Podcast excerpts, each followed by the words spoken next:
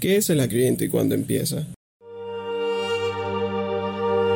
Conociendo mi fe, una propuesta de la coordinación de pastoral del Colegio Alianza Fe y Alegría. Conociendo mi fe.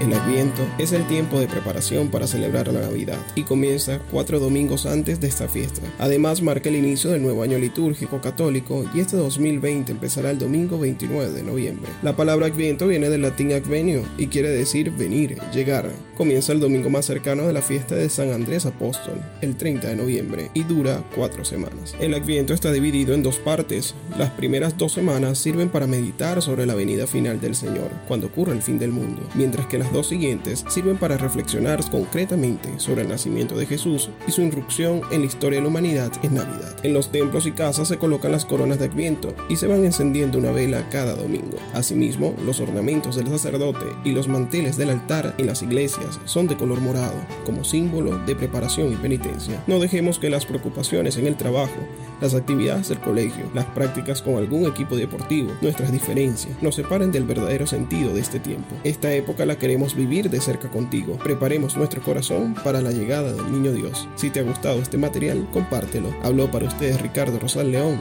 y será hasta otra próxima ocasión.